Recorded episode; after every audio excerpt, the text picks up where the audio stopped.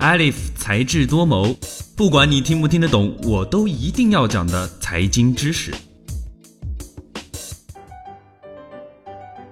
最近一段时间，加泰罗尼亚频频登上国际各大媒体的头条，因为加泰人民一直想从西班牙独立出去。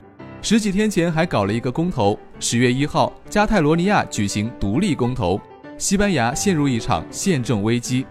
加泰领导人签署象征性独立宣言，但立刻表示暂缓实施，争取与马德里对话。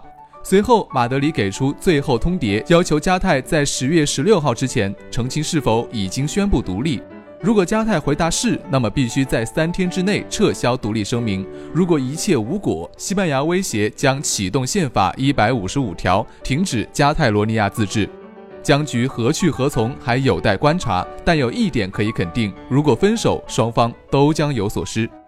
有关独立可能给加泰经济带来冲击的分析，大多基于如下假设：它将留在欧盟，至少是欧洲单一市场。加泰本身也是这样希望的，但欧盟已经警告，绝不会开此先例。如果独立，加泰罗尼亚必须作为一个新的国家重新申请，必须满足各项条件。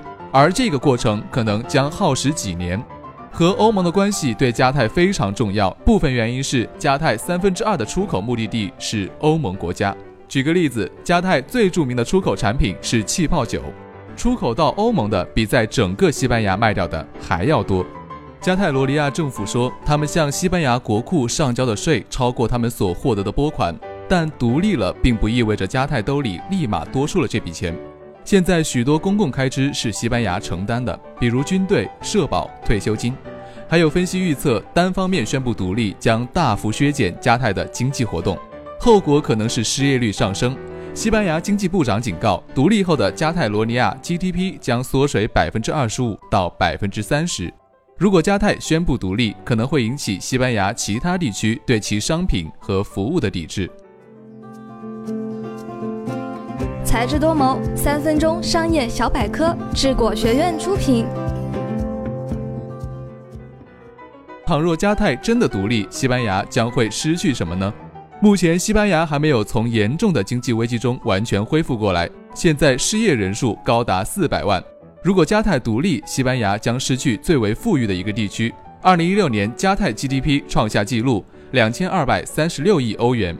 少了加泰，西班牙的 GDP 和人均 GDP 无疑均将缩水，而加泰向国库贡献的欧元位居西班牙各地区之首。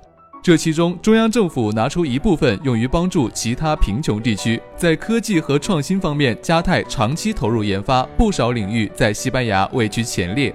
巴塞罗那创新企业位于欧洲排行第五位，领先马德里。加泰地区的专利申请也位居西班牙领先地位。根据欧洲专利办公室的数字，二零一六年，西班牙五百四十七份申请中，百分之三十五点一来自加泰，而百分之二十点六来自马德里。加泰如果独立，西班牙将失去它在地中海的主要港口巴塞罗那。去年，巴塞罗那港吞吐量为四千八百万吨。与此同时，巴塞罗那也是游客进出的重要门户。二零一六年接待旅客的总数为四百万。加泰另一个重要的港口是塔拉戈纳，这里也是西班牙最大的化工基地。债务和资产可能是今后谈判中最为棘手的问题。加泰是西班牙负债最多的一个自治区，每七欧元债务中大约五欧元的债主是西班牙政府。除了偿还这笔钱，西班牙是不是还会要求独立后的加泰分担国家债务呢？今天的节目到这儿就结束了。本期节目的文字稿我们会在智果学院的官方微博中同步更新，喜欢就请给我们点赞吧。我们下期再见，拜拜。